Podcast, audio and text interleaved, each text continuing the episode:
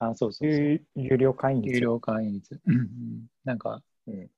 ニュースピックスとかは3%ぐらい？あ、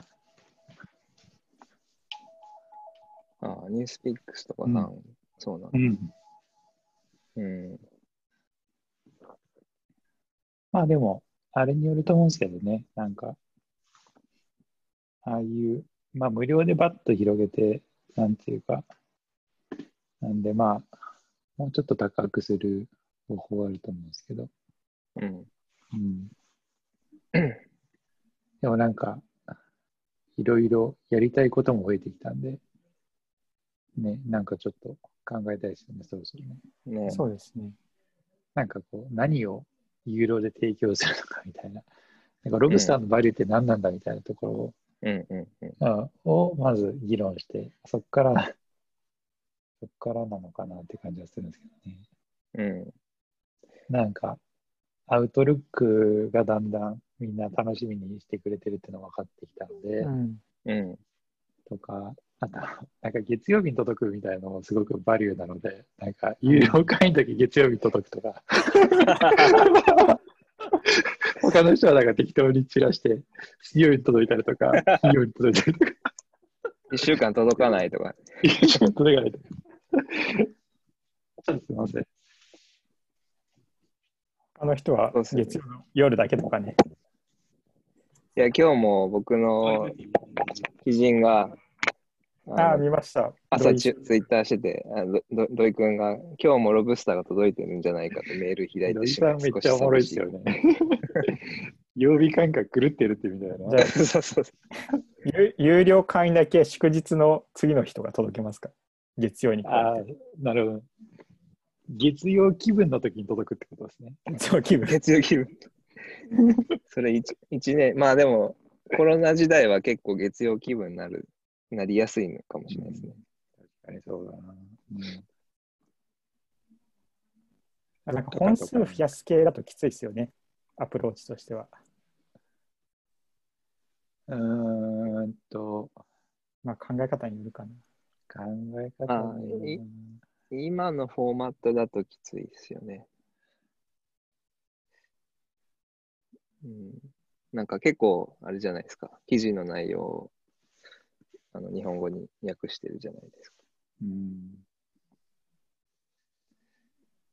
やっぱデイリーでやってる人たちは全然、ね、内容、一文ぐらいで説明うん書いてリンクを紹介するって感じですよね。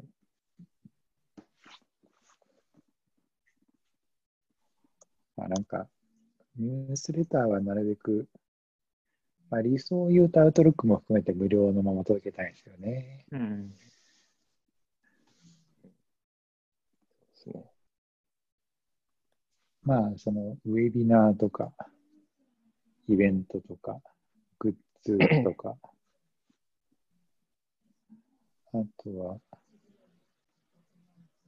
うん、ポッドキャスト。うんあとなんか、ああいうゲストを招く系を増やして、それを全部有料の会員専用にしようとか、うんう。ん。最近なんか研究でワイワイヤードの有料会員に入ったんですけど、相当ちゃんと作ってますね。ああ、そうなんですね。S- SG メンバーシップっていうのがあるんですけど、なんか相当ちゃんと有料会員限定のコンテンツ作ってて、あとはニューヨーカーのなんか連載の翻訳とか見れるんですよ。ああ、そうなんですね。コンデナスト系の。そうそうそうそうそう。ニューヨーク、ニューヨーカーのロングリードってなかなか日本で読めないけどう、んそれが読めるとか。まあ、そういうのえ、がそれは、えっと、日本語になってるんですか？日本語になってます。うん、なるほどね。うん。なんか最近見た記事、昨日かな？見た記事で面白かったのが、あの、コンデナストって、あの、いろんなね、雑誌とかメディアブランド持ってますけど、一昔前は防具の会社っていうふうにうん言われてたけど、今はもうニューヨーカーの会社っていうふうに、なんかうんその、ポートフォリオの代表格がニューヨーカーに変わってきてるんじゃないかみた面いな白い。うん。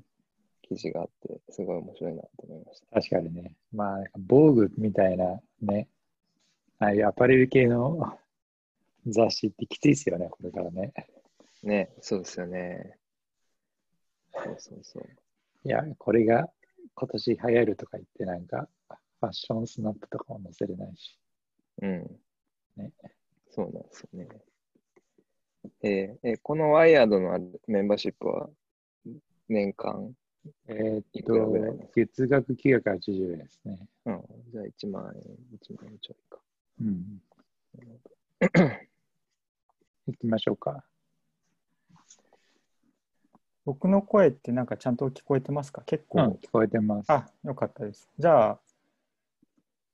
ゆるゆると上からゆるゆると。ねはい始めていきましょう。はいうんじゃあちょっと長いですが、途中で電波、途中で電波悪くなってきたら、なんかお互いにチャットでうん伝え合うか、まあ、口頭でもいいかもしれないけど、で、そしたらもうビデオを切っちゃいましょうかね。今のところ全然大丈夫です。あ、よかったです。はいじゃあ最初が、えっと、はちみつ完売さん。ありがとうございます。ありがとうございます。えーリモートワーク。はい、えーリモートワーク、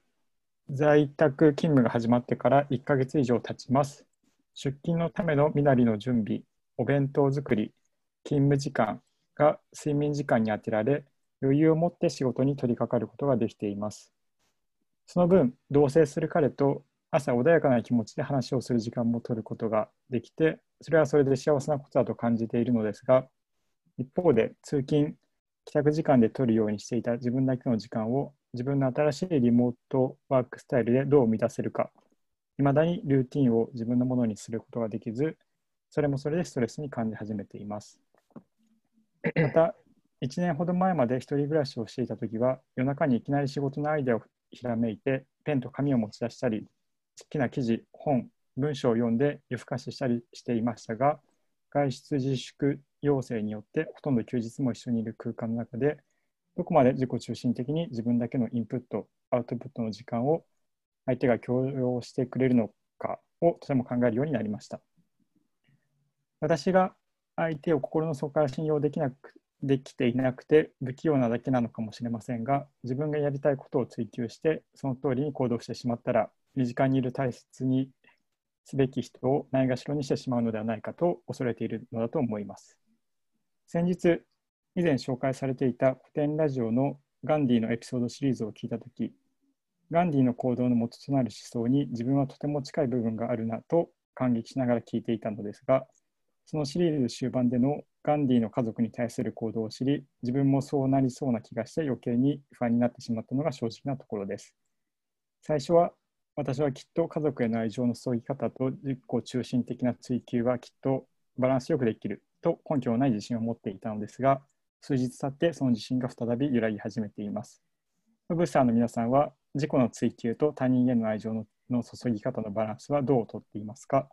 万年モラトリアム OL に教えていただけたら幸いです。と、ロブスターの読者は、ロブスターの読者も長い。長い。いやー、素晴らしい。いや、なんか本当いいですね。なんか、でもすごいこうパーソナルうん、便本りでなんか、うんうん、なんかこういうことまでいろいろ背景も含めて教えていただいて、あの、まあ、すごく嬉しいし、あの、宮本さんおっしゃった通り、ロブスターの読者のお便りは長くて、あとは、なんというか、ラジオネームというのか、素敵ですよね、みんなね。な。ううんちいや、みでつすね。完売さん。ちなみにこのロブスターの3人の中で言うと、まあ、僕だけがですね、独身なので、アドバイスできることはないんですが、いやいや、佐々木さん、岡橋さんは、まあ、最後のところ質問繰り返すと、えっと、ロブさん、皆さんは自己の追求と他人への愛情の注ぎ方のバランスはどうとっていますか？という質問ですね。佐々木さんとかってなんかインプットの時間どう取ってるんだろうとかってすごいうん。僕不思議に思うんですけど。難しいですね。うんなんていうか、うん、これはすごい難しいですね。まあ、時間はね、あの、えっ、と、あ仕事の合間とか、あの、一時期前までは僕は結構早起きしてたんで、その時間でインプットはできてたんですけど、あの、はちみつカンパイさんの問いに戻ると、まあ多分、もしフラストレーションがあるとすると、自分の時間が取れないっていうところだと思うので、えっと、なんかすごい、マシなコメントをできる自信ないんですけど、多分、そういうことができてるはちみつ完売さんが、まあ多分、幸せだと思うんですよね。なんかこう、自分の時間も取れて充実していて、あの、まあ、それがあって初めて同棲する彼と、なんかこう、優しい気持ちで向き合えるみたいなところがあると思うので、なんか、もしかしたらこれはトレードオフじゃないのかもしれないなとも思っていてですね。なので、今まで通勤時間に当ててた時間を、えー、っと、まあ、彼とお話しする時間に当てられる面もあると思うんですけど、その身なりの準備とかお弁当作りの時間を、ちょっとなんかこう、まあ、近所の公園に出かけて、一人でぼーっとする時間に当てたりとかすることで、まあ、ちょっとこう、あの、どうしようかなと、若干、こう、フラストレーションに感じるところは解消できるかもしれないなと思いましたね。うん、なんかこう、別に時間がないからといって、他人へ愛情が注げないわけではないかなと思ってて、なんかこう、うん、自分が充実して暮らしているっていうところが何より家族への愛情の一つなんじゃないかなと思っているので、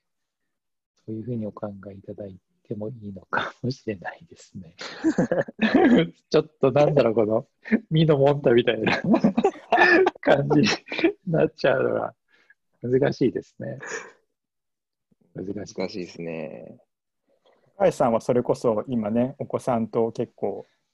あの過ごす時間が長いと思うんですけど。そうなんですよね。うん、いやどうやってそこはなんかバランスをとってますか？いや、バランス取れないですね。あの、うん、あの結論から言うと。なので、あの僕も、まあ、独身時代があり、結婚してディンクスの時代があり、えっと、子供が生まれて、子育てしながら、あのまあ、お親二人は働いてるみたいな、あの、今生活ですけど、で僕もね、あの、あのガンディの会はすごい好きで、古典ラジオの。ガンディってすごい社会的には偉人として認められてるけれども、家族にはめちゃくちゃひどい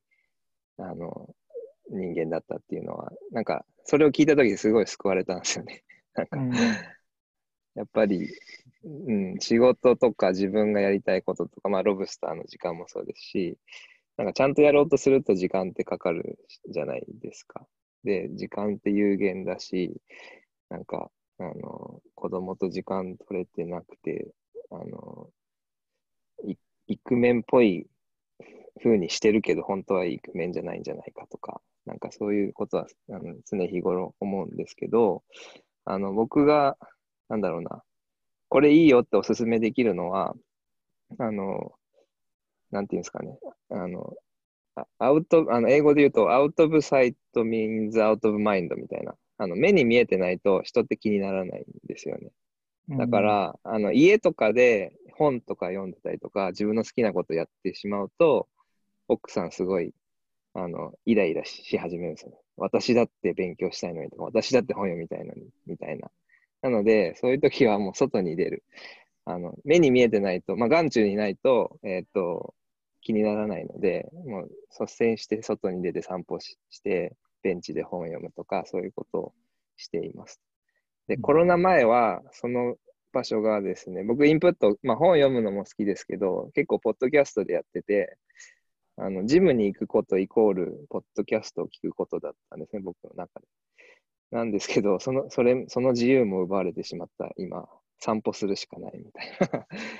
なので、結構、あの、ちょっと行ってくるわ、つって行って、うん、あの、インプットの時間に使っあのメメモパメモ帳と、えっと、本一冊とペンと、えー、財布をバッグに入れてあのちょっと外行くっていうことをしています。であとはあの、なんだろうな、独身の時とか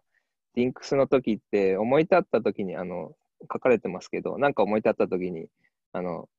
メモ帳を取り出してアイディアをね、紙に書いたりとか、あの夜更かしして本読むみたいなことができるんですけど、多分なんかそういうふうに自由にできる時間、自由に、あの、なんていうんですかね、思い立った時に時間を使うみたいなことができなくなったんですね、子供できると。なので、結構もう決めちゃう。この時間は自分の時間だっていうふうに、時間割り作るかのように決めてしまうと、うん、まあ、無理やり時間を捻出するみたいなのは、あの、最近やってますね。まあ、それで別にコンフコンフリクトがないかというとそうでもないんですけど、なんかそういうふうにやっていくしかないのかなっていうふうに、あのめめっちゃわかります。僕も、あの、すごい、フリクションを日々抱えながら家族と 接しているので、はい、そんな感じですかねなんか前に岡橋さんがシェアしてくれた、あの金松さんの記事は良かったですよね。うんうんうん。そうそう、あれもね、面白いですよね。あの、一日を、ななんていうか、大学の時間？時間、時間割をつけて、うん。うん、90分単位で1件そうそう。日を。何何件とかに区切ってこう行動を計画していく。そう、あれも面白いですよね、あの考え方も。うん、僕の本も全部無料公開されてるんですけど、えー、同じタイミングで石川良樹さんのフルライフっていう本が公開されていて、うん、あの、まあ、あ、どんなこと書いてあるんだろうと思って読んでみたら、すっげえ面白くて。で、彼のライフハックの一つが、え1週間の始まりを土曜日にするっていう ライフハックがあって。で、まあ、彼が言ってるのは、まあ、大体こう普通に暮らしていると金曜日の夜にえー、っと、まあ、大体夜更かしして、で土曜日の午前中が潰れて、まだその、なんていうか、まあ、石川良樹さんの言葉は社会的時差ボケっていう言葉があるんだけど、まあ、平日と休日起きる時間が違うと、まあ、海外旅行とかしてなくても、なんかこう体がなまっちゃうみたいなことがあるらしくて、だからその土曜日の、まあ彼そのその重心をどこに置くかって表現をするんですけど、1週間の重心をどこに置くかという観点で言うと、まあ、土曜日に重心を置いて、うん、えー、土曜日っていうのを週の始まりかのように扱って、あの、過ごすと、すごく1週間が充実するっていう考えを提唱していて、それめちゃくちゃ面白いなと思って。なるほど今週から始めてるんですけど、あのー、すごくいいです。めちゃくちゃいいです。で土曜日を充実したように過ごそうと計画して、充実したように過ごし、日曜日もその流れで、まあもちろん、それ仕事だけじゃなく、仕事じゃなくて、あの、まあ大切な人との時間とかね、そういうのももちろん入れていくんですけど、あの、すごいね、いいですよ、これで。で、彼はその、花目っていう言葉を、あの、えっと、考えたりとかしてて、飲み会は金曜日の夜には入れずに、なるべく木曜日の夜に入れよう。うん、で、金曜日はもう早めに寝る。で、土曜日はちゃんと早起きするっていうことをやっていて、まあ、それはなんかね、ライフハック的に面白いなと思って、最近始め、最近っていうか1回だけですけどね、まだ始めたところです、ね。なるほどね。ああ、それで言うと、僕もロブスター始めてから、金曜日あんまりお酒飲んだりとか、会食しないんですよね。で、ど、ど、土日めっちゃ早く起きるんですよ。あの、書かなきゃいけないから。土曜日はだいたい、まあ、だあのいつも、まあ、子供いるんで6時半ぐらいには起きてるんですけど、土曜日5時起き、時々日曜日、あの、宮本さんにいつもね、あの、記事のピック遅れて申し訳ないんですけど、4時ぐらいに起きて、はい、やってます。いや、早いっすね。もう6時半に起き起き始めちゃうんで、もう起き子供が起きたらもう終了なんで、ゲームオーバーなんで、それまでにやるっていう感じです。ロブスターもそしたら、なんかこう、希望者には土曜日に配信するみたいなことを やってみますか。確かに。うんね、それ面白い。土曜日始まりのカレンダーの下には土曜日に送りますみたいなね。うんうん本当だ、面白いですね。社会的時差ボケ。うん。なるほど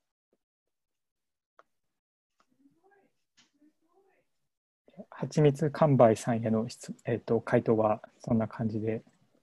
はい。大丈夫ですかね？なんかすいません。シャープなお答えは。これは難しいですね。難しいねです、ねなんか、いや、ガンジーの話とか本当いろいろ考えさせられますよね。うんなんかね、イーロン・マスクとかもね、すごい偉人扱いされてるけど、彼もなんだっけ、離婚を2回してるとか。うん。うんうんまあまあなんかそういう社会的なスティーブジョブズ成功。うん。ジョブズとかもね、まあそんなカテゴリーですよね。多分。うんなんかそのね、社会的な成功と、なんかそういうプライベートな成功があんまり一致してない人は多いので、でもなんか、このすごい個人的にはそのワーワークイズム、ワーキズムみたいのが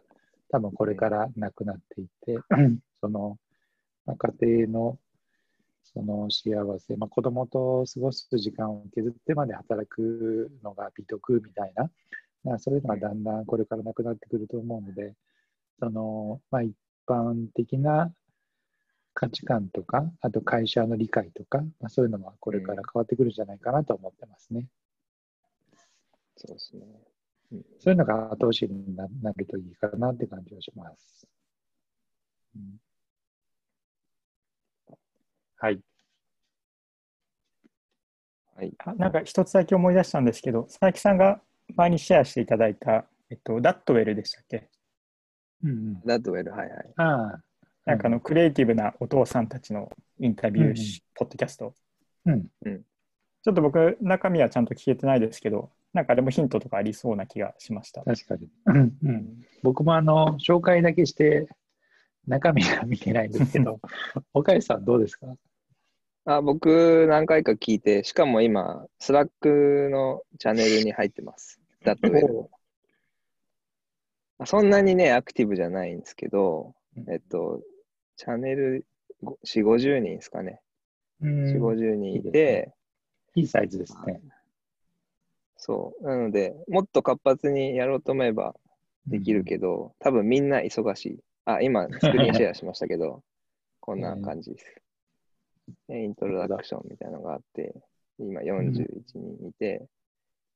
まあ、こんなのクオリンクオレンティーンライフで作ったよとか、あと、うん結構クリエイティブな人多いんで、なんか、あの、かなんだ、ソーシャルディスタンスをあの保ったままの撮影をどうするのかみたいなうん話があったりとか、そんな感じで、うん、まあ、すごいほんわかした感じですね。いいですね。あ、子供の写真とかもあるんですね。そうそうそう。うん。うん。多分このアントニオって人がファウン、コーファウンダーそうですね。うんうん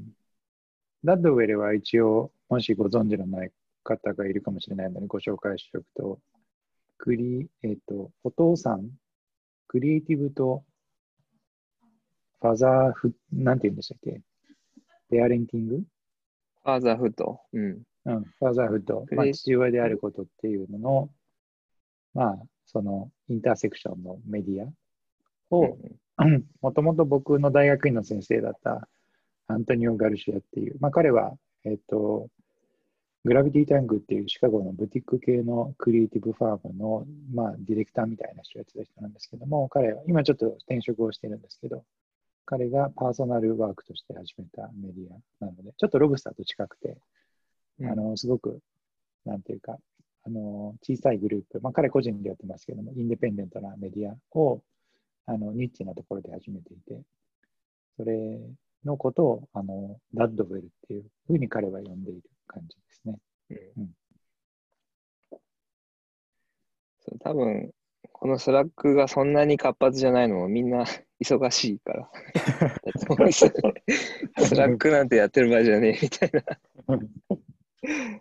でもすごい、なんか、うん、イントロとかで自己紹介するとみんなうん。あの反応してくれて、何かあった時には、ここに助けを求めようかなっていうふうに思ってうんうん。結構みんなアメリうんアメリカ人が多いですけどね。うん。なんかそういう同じ、なんだろうな、価値観とか悩みとか、ライフスタイルを持ってる人たちと、なんかそういうコミュニティがあるといいですよね。そうですね。なんかつながってるってだけでも何かあった時に聞けたりするので、それはすごいいいですよね。うん。じゃあ次、ゆうさんからのお便りですが、どちらかお二人読まれます？うん。はい、じゃあ、僕が読みましょうか。はいお願。いします。はい。ゆうさん。えーシンプルにゆうさん。YU さんですね。はい、えーこんにちは。いつも楽しく拝読しています、えーキュレートテーマのリクエストを一つお送りします。この非常時に対する人々の適応についてです。気候変動で すでに指摘されていることではありますが、パンデミックでそれを疑似体験しているのかどうか、しているとしたらどんなことが見えてきているのか、気候変動とコロナの関連はすでにロブスターでも取り上げられていましたが、この観点でもしクリティカルな記事があれば、皆さんの考察とともに読んでみたいです。よろしくお願いします。はい、ということですね。まあ、その気候変動という観点で言うと、まあ、パンデミックでそれを疑似体験している。うん気候変動とコロナの関係は、なんかちょっと 難しいというか、パラドキシカルな感じもあるので、なんかこう、どっちにも捉えられる感じはありますよね。まあ、ロサンゼルスの空がすごいクリアになって、山並みが見えるようになったとか、CO2 の排出が減ったとか、中国の空がきれいになった、インドの空がきれいになったとか、いう観点もあったりとかするけど、まあ、あれは、まあ、すごくね、一時的なものだと思うんですけど、なんか、どうですかね、この辺。気候変動とパンデミック。あと逆の話で言うと、結構スーパーとかのあのマイバッグうん。が結構こう禁止になってる事例が多くて、うん。そのカルチャーはどうなるんだろうみたいな記事もありましたね。そうですね。うんマイバッグはすごく製造に際して、えっと、すごい CO2 排出をして、ね、まあ、スーパーが配りまくってるので、まあ、基本的に、まあ、イギリスの例なんですけどね、あの、エコバッグを推進した 瞬結果、エコではななかったっていうことが分かったっていうことが分かったりとか、はい。あの、そう、どこからかな、グリーンウォッシングっていうね、話があって、うんうん、一見環境には良さそうだけども、実は環境に悪いみたいなのがあって、まあ、エコバッグとかその最たる例かなんていうね、感じがするんですけど、なんかそういう、なんかね、ファクトが積み上がっていくと、なんかいいかなと思いますよね。なんかこう、環境にいい風？うんなんかこう、なんか、マイ、なんか箸。箸もなんかね、持ち歩くの流行ってたけど、割り箸は実はマイ、ストロ うん、マイ箸、マイストロー、そうですね。ー。うんああいうのとかもどうなのみたいなのがあったりとかするので、ね。その辺が。そうですね。うん。今日、あの、コロナと気候変動で言うと結構面白い記事があって、ナショナルジオグラフィックの記事、今、チャットに上げたんですけど、まあ、これは、あの、この2つがどう関係しているかというよりは、この、あの、2つの大きなグローバルな危機が、を目の前にした、まあ、我々というか、ジェネレーション Z、若い世代の人たちはどういうような価値観を今後持って生きていくんだろうかっていうようなことに対して考察している記事で、うんえーっと、まあ、世界大公共、あ大恐慌、1930年代の大恐慌時代と、に育ったジェネレーションと、今育っている Z 世代を比較している記事で、すごい、あの、面白い記事ですね。うん確かになんか僕3.11があった時にちょうど大学3年生とかだったんですけどうん。やっぱりなんか僕らの世代の共通体験って、まあ、3.11ぐらいしかないんですよね。まあ、9.11もありましたけど、あれ小学生とかだったんで。だからそうするとなんか今の高校生とか大学生にとってはこのコロナっていうのが一つの大きな共通体験となってなんかこれからの価値観を作っていくのに影響があるんじゃないかなっていうふうになんか今の話を聞いて思いました。うん。そうですね。で、うんこの、この記事だと、まあ、75年前に世界大戦が2回あって、えっと、株価が暴落して、世界大恐慌が起きて、なんか、それを、まあ、世の中がガガラガラポンされて、より強い世界が出現したみたいなことを言っているんですよね。なので、まあ、こ今生きている若い世代も、この逆境というか危機を乗り越えて、またより良い世界を作っていくんじゃないかとかいうことを書いていて、で、それはあの環境問題に対してもより、なんていうんですかね、あのよりあの活動的になるし、人の意識はより良い方に向かっていくんじゃないのかっていうことをあの書いている、まあオプオプスオプ、オプティミスティックな感じな記事でした。うん。うんなんか、今年の新入社員はね、リモートネイティブ世代とかって言われていて、ああ、うんうん。まあ、入社、入社して以降、誰とも会ってないみたいな。なんか入社式も、まあ、リモートでやって、お客さんとの打ち合わせもリモートでやって、っていうことしか知らないんですよね、まだ。うん1ヶ月ぐらい経って。なんで多分これから、まあ、コロナがね、収まってどうなるかわかんないけど、じゃあ集まって打ち合わせやろうみたいになったら、なんで集まる必要あるんですかみたいな 感じにななるかもしれないね。うんこっちの方が効率いいじゃないですか、みたいなね、感じ。うん、とかは。ね、なんか言い言い返せないおじさんたちみたいなね。なんか、そうそういうのとかこれから出てくるかもしれないですね。うん、なんかあの、数ヶ月前に、あの、OK ブーマーっていううんのが流行っうんたじゃないですか。ベビーブーマーのおじさんたちのことをうんミレニアル世代が、揶揄してちょっと揶揄してるみたいなね。そうそうそう。で、この記事だと、この Z 世代っていうのは、ズーマーって呼ばれるようになるとかいうふうに、あ書かれててー 見た見た見た。未来、未来、ヘイズーマーみたいな。あいつらズーマーだからみたいな。人と会うの嫌いらしいよみたいな。そういうふうにもなんか言われるんだろうなっていう。ありそうですよね。確かに。面白い。まあこんうん、最近見た記事だと、ね、こん結構そのパンデミックが宣言されたすぐ直後は結構気候変動とコロナの状況をひ比較する記事多くありましたけど、うん。最近あんま見ないなとうん。思ってるんですが、お二人どうですか？まだそういう記事見てます？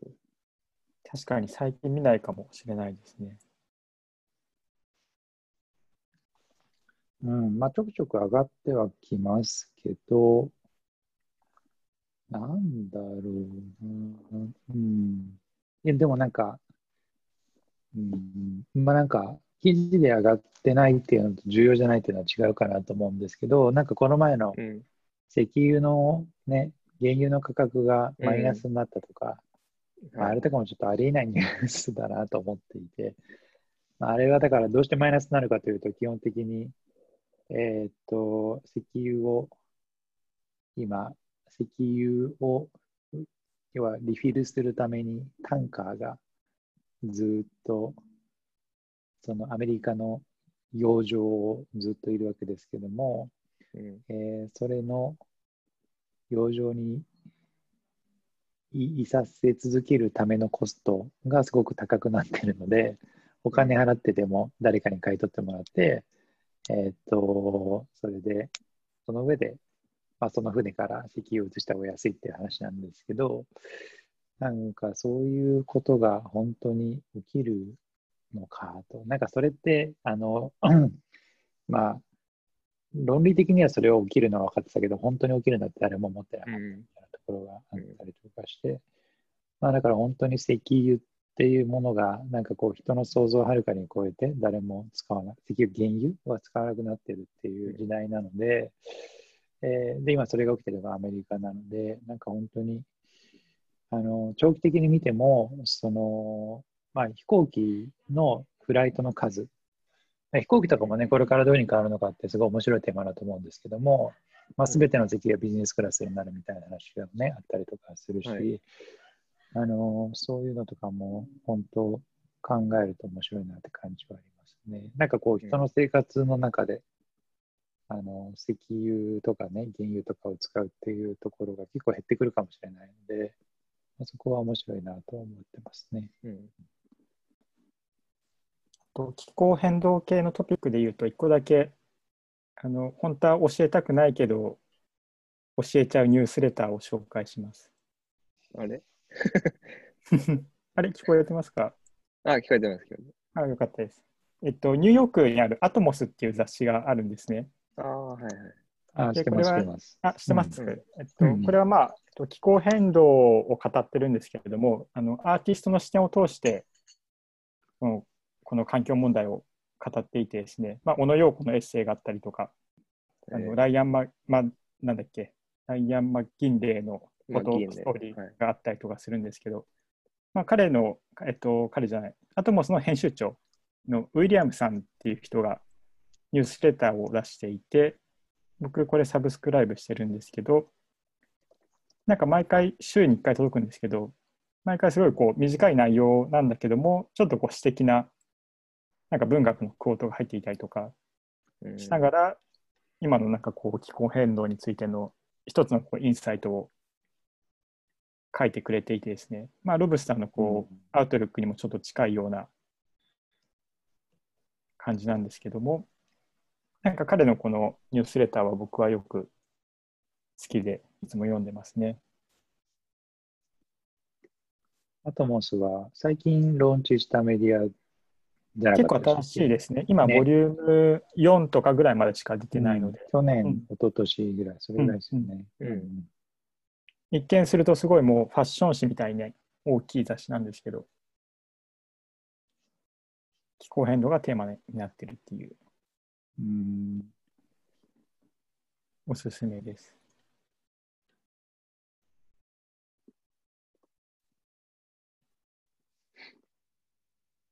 ちなみになんかこのユウさんはよくツイッターでもつぶやいてくれていてですね、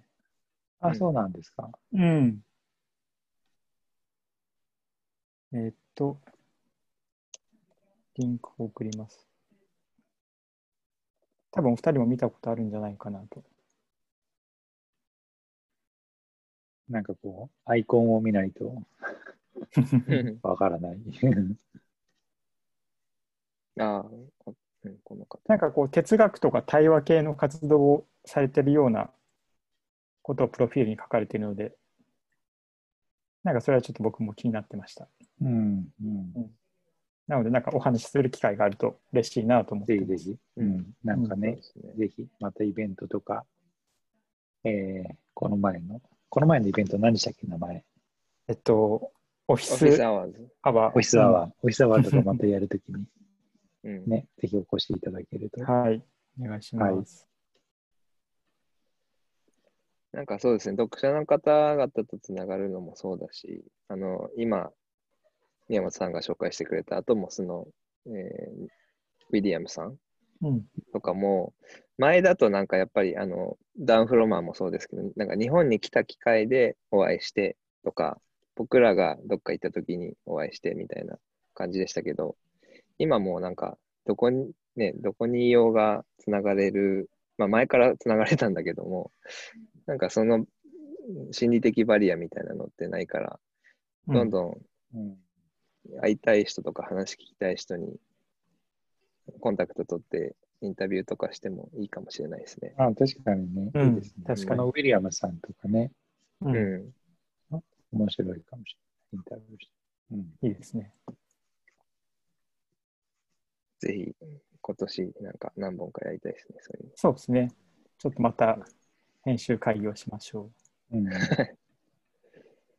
じはい、ゃあ次じゃあ行きます、かゆうさん。はい、じゃあ次僕がはい、お願読いします。えっ、と、大根餅さんからです。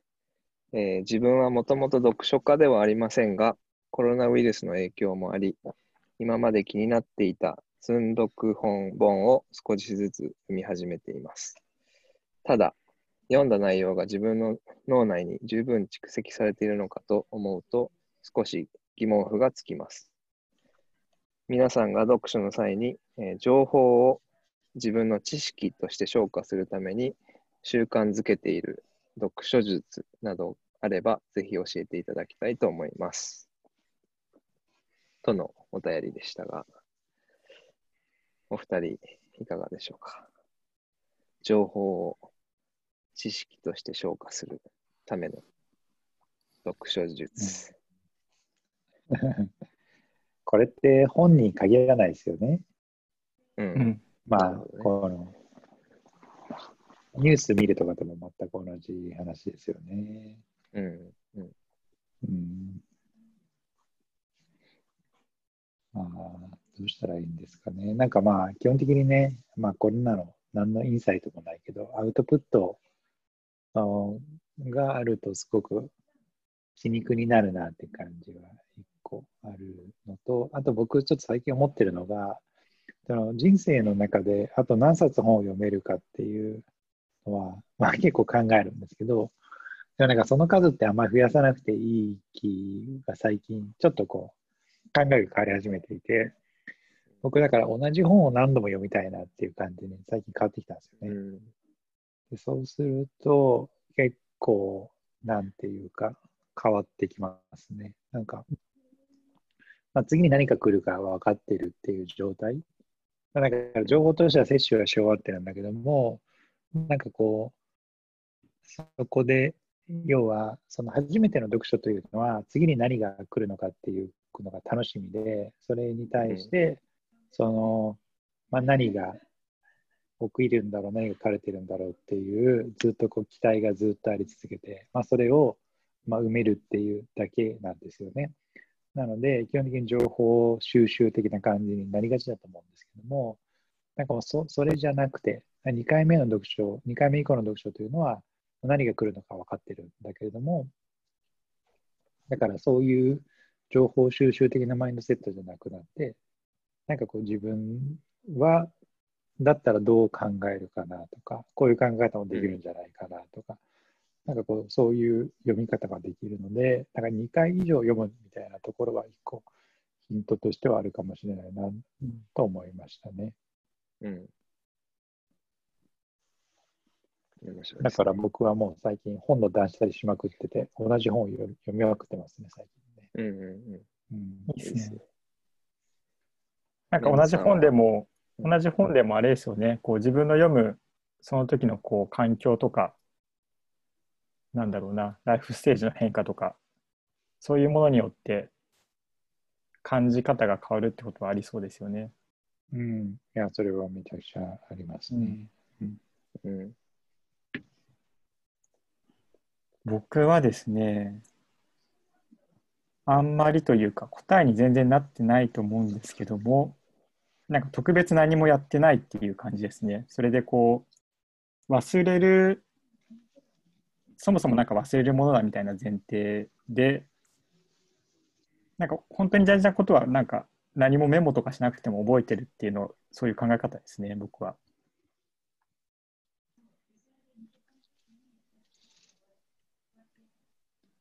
だからそんなに、そんなに特別、特別な読書術とかあんまりしないかもしれないですね。うん。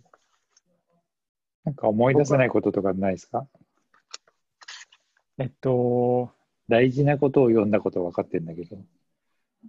思い出せないみたいな。あ、めっちゃ、めっちゃありますね。それはありますね。でもなんかそ、それであの僕、いまだに紙はあの本で読んでるんですよ。電子書籍とか使ってなくて。うん。で、なんかこう気になったところは、あのドッグイヤーをしてるので、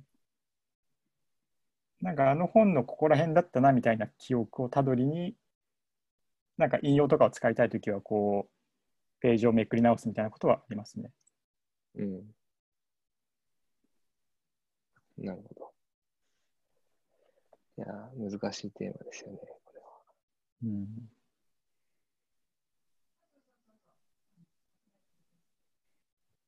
岡橋さんはどうですか？うーん、僕も、なんか別に全部覚えようと思って、インプットとか本とか読んでないんですけど、で、多分、佐々木さんと宮本さんに比べるとそんなに本読んでる方ではないんですけど、あれですね、なんだろうな。あの、まあ、本に限らず、ロブスターをやり、やりながら、あの、日々、世界の、あの、ニュースとか、えー記事とかオピニオンを読んでるんですけど、やっぱり、まあなんかインプットっていうふうに考えると、圧倒的にインプットは、あの、一時的にめちゃくちゃ増やして、そこからなんとなく見えてくるものっていうのがあるかなと思っています。なので、一つの本を読んで、えっと、それを知識として蓄えるっていう考え方もあるんだけれども、その周辺のものを一冊じゃなくて、なんか10冊読むとか、一つの記事だけじゃなくて、似たようなものを10記事読んでみる。っていうふうにすると、あのーなんていうかな、一つの記事に書いてあることから得られるもの以上になんかパターンでなんか認識できたりとか、あ、なんかこういう流れがあるんだな、みたいな、あの潮流をつかめたりとか、なんかそういうことがあるなっていうふうに最近、ここ1年ですが、すごいインプットが増えているので、思うことがあります。で、あの僕らがロブスターで取り上げるようなことも、あの、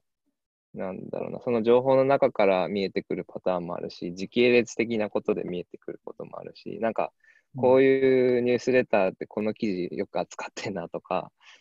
あの、いつも好きで読んでるニュースレターの人が、僕、ロブスターよりも先に、あの、もちろんその記事を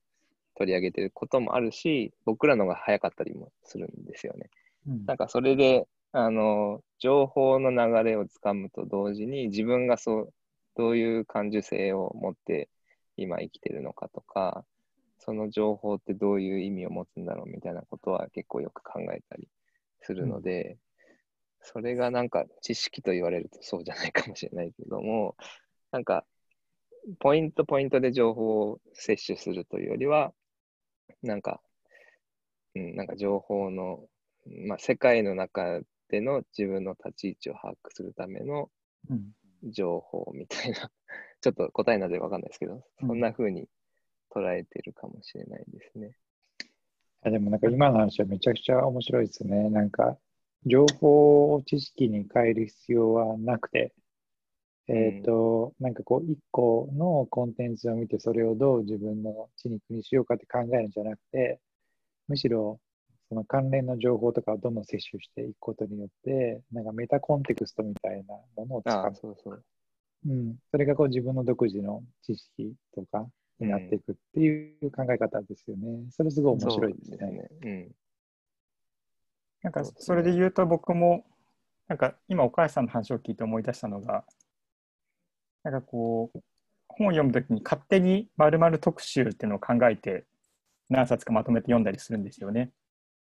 うん。うんうんうん。なんかそれはこうコンテキストを作るっていう意味では岡橋さんの話に似てるかもしれないですね。なんかこう中国 SF 特集とかって言って、まあ、まとめて何何冊か読んだり、はいはい。最近だと、なんか結構最近、なぜかこう植物のことに興味があってですね、まあお、フィクション、フィクションからなんかこう、研究者が書いたような本まで、なんか植物植物関連で3、4冊まとめて読んだりとか、うん。なんかそういうことは僕はしてるかもしれないですね。うん。そうですよね。なんか多分メタコンテクストを届けるっていうのも僕らが毎週やっている、まあ、無意識的にやっていることなのかなっていうふうにもん。思いますよね。なんか3人が何も、うん、そのミーティングもなく、テーマもなく選んできたものを、まあ最最終的にね、宮本さんが うまい感じにまとめてくれくださってるっていうのもあの大いにあると思うんですけども、なんかそこの今の世の中をこのカットで見るとこういう文脈もあり言えますよねっていうようなのをお届けしてるのかなっていうふうに、うん、今の話聞いてて思いましたね。最後のお便りです。えーゆきさん、カタカナのゆきさんより、えっと、これは初めてですね、あの、僕らその、メッセージ、お便り、リクエストのところに、誰、誰宛てのってところに、なんか選択肢をつけられるんですけど、初めて個人宛てにメッセージが来ました。で、岡橋さん、あ岡橋さん宛てです。ありがとうございます。はい。えー今やっとはい、よ読みます えー読みましょうよ。あじゃあ、はい、お願いします。えー今やっとボリューム55を読みまして、やっぱり岡橋さんの文章って自然に脳に入ってきて、自然に考えさせるなと感動しました。コロナのため、保育園から子どもたちが早く帰宅し、レターを読む時間がなかなか取れません。えー岡橋さんのアウトルックが好きなので、私はロブスターを読んでいる気がしますと。えーっと、プロダクティブにならなくてもいいよという記事内容がボリューム55で紹介されましたが、まさしくロブスターレターのようなメールマガジンこそ、プロダクティブになりたい人が意識高めに一人で読んで勝手に自己満足してるんでしょという偏見を 長く持っており、ちょっと、ちょっと敬遠していました。でも、お母さんの言葉だけ、言葉だけはせっかちじゃなくて、丸くはないけど、角もなくていいなと思い、私は好きです。世界のプロダプロダクティブな現象を普遍的な森林現象として距離感を大事にしながら捉えているのも好きだし日常に落として身近な存在として伝えてくれるからなんか嬉しいなと思っちゃいます質問じゃなくてすみませんという嬉しいお便りでした嬉しいですね。ありがとうございます。岡井さんからコメントがあれば あの、この、このゆきさんっていう方は2回目ですよね、お便りいただいて。あそうでしたっけ？あれ？違い、違ったっけ？わかんない。前、あの、長文のお便りいただいた方ゆゆきさんだったそれあれ？気が。それあれじゃないですか？なんかお便りじゃなくてメールでもらったやつじゃないですか？違うかな？あ、かもしれないかな。かなと僕は勝手に思い込んでしまってたんですけど、違うかあ、そうかもしれないですね。ちょっとわかんないですけど。あ、でもまあ嬉しいですね。すごい。うんありがとうございます。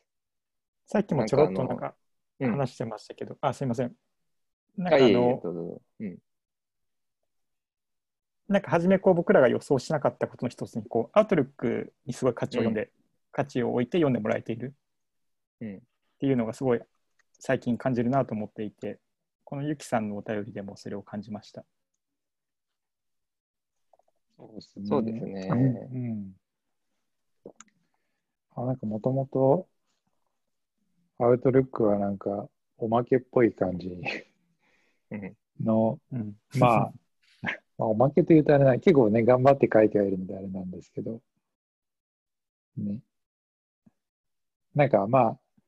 まあ、謙遜してるつもりはないんですけど、まあ、謙遜かもしれない。まあ、謙遜、うん、なんかこう、割と、まあ、プロフェッショナルなメディアの人たちが書いた記事を要約して届けるっていうところのが、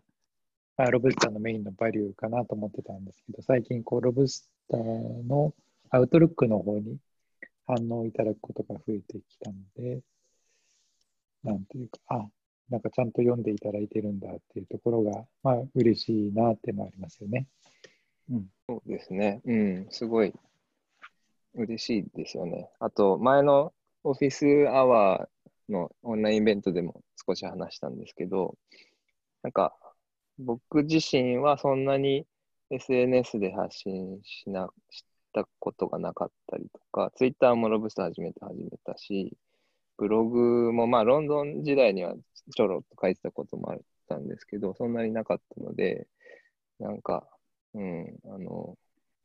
結構僕は家族のこととか子供のことも書くんですけど、うん、なんか、そうですね、こんな自分のパーソナルのことを書ける場所ってなかなかないなと思っていて、で、かつ、こんな、なんだろうな、何千人も、ね、読者の方がいて、かつその読者の方々があんな素敵な方々ばかりなのって、すごい恵まれてるなっていうふうに思いますし、えーっと、まあ、こういうふうにね、書い書いてくださる人のためになんか日々考えて、えーっと、とはいえなんか、こう、こう書いたら受けるんじゃないかっていうのは一切なく、あの、好きなことを書くっていうのはすごいありがたいなっていうのはすごい思思いますね。確かに。でも、うん僕は結構、あの、お二人が書くアウトルックすごい毎週楽しみにしていて、ありがとうござそいます。れは、あそれはあ、こう来たかっつっていうね、ああ、は面白いね、な、みたい岡谷さんでもそれはみみんなだと思いますよ。うんな。あなんか、そううんみんなアウトルックは楽しみですね。うんあねそうですね。まあ、なんかそのね、編集もクリエイティブな僕は作業だと思ってるので、どどの記事を選ぶかっていうところにクリエーションが宿ってるとは思ってるんですけど、まあなんかそれとは全然レベルの違う、ある種の、まあ、クリエーションっていうか、割と、なんていうか、トロというか、思いの、思いのトロみたいなところがあるので、うんなんかこう、クリエーションと全然違うところから、なんかこう、コンテンツをひねり出してるなって感じがあって、うんうんうん。まあ自分のこととか世の中に対する感じてることとか、なんかそういうところが現れてるので、うん僕も、僕も、なんか一読者として、うんうん。二人のアウトルックはすごい楽しみにしてます。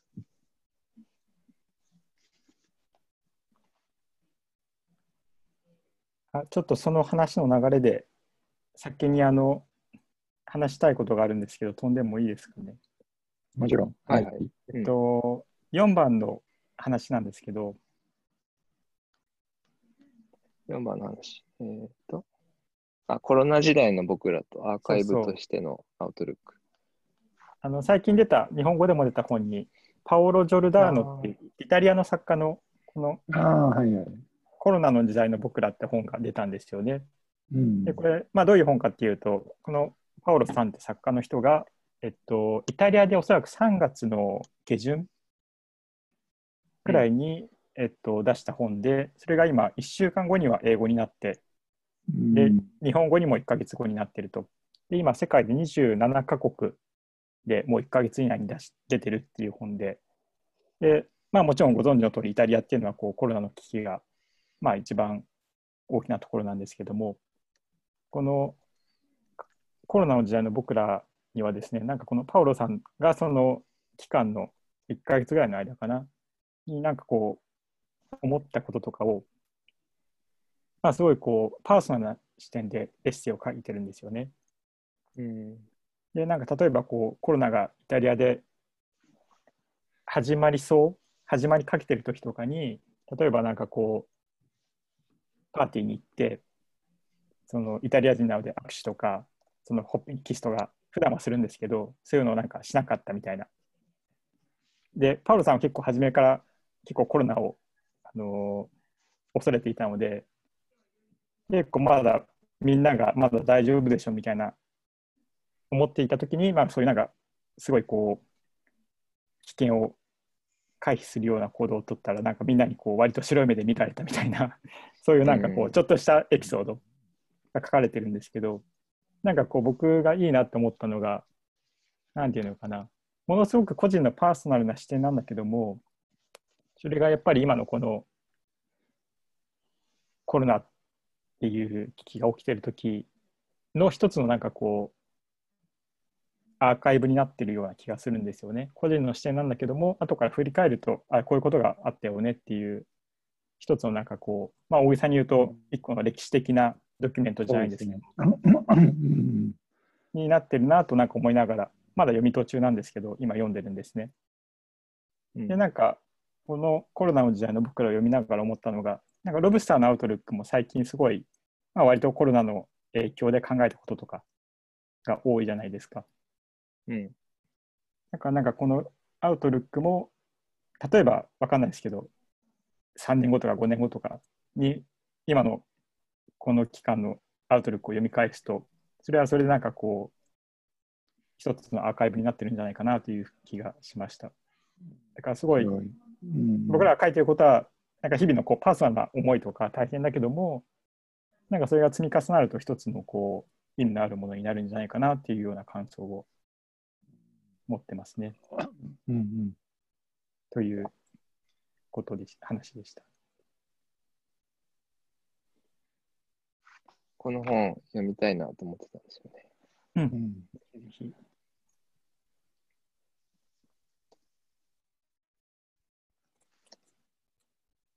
あ、でもそれで言うと、あの、あの、辻仁成さんっていらっしゃるじゃないですか。作家のパ。リ、パリに住んでる方はいです。うんパリに住んでる方で、えっと、まあ彼は離婚していてシングルファーザーで子供が確か中学校か高校生なんですけど、それを結構毎日ブログアップしてて、デザインストーリーズっていう風に書いてるんですけど、で、パリって、まあ、日本より早くロックダウンして、今もまだロックダウン中ですけど、結構そのね、パーソナルな毎日の日常生活を書いていて、すごく、あの、おすすめです。あの、テレビとかに出ている辻さん、結構、なんていうんですかね、あの、力強い口調でいろいろ言ったりするんですけど、あの、このブログはすごい、あの、柔らか、柔らかいというか、すごいパーソナルな視点で書かれてて、すごい、あの最近読み始めましたけど、おすすめです。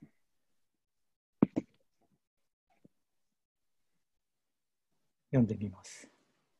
次、何にしましょうか？オンラインイベントの話オンラインイベントの振り返りをちょっとします。さっきもね、少しだけ話しましたけど、うんそうですね。えっと、いつしたんでしたっけ？先週？違うか。先2週間前。一週間前ぐらいかな。15日か。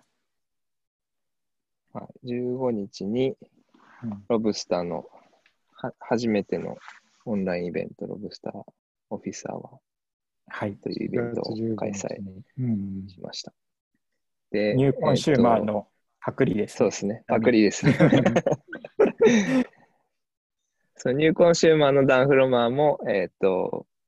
彼はあれですかね、20分のスロットを公開していて、うんそうですよねえっ、。とよ予約ができて、えっ、と、そこに、その時間に、スロットごとにロットかな？一人ですよね。うんうんそうそうそう。で、そあの、ズームか何かのリンクがあって、そこに、まあ、ログインすると、彼が待っていて、何でも、あの、話、雑談したりとか、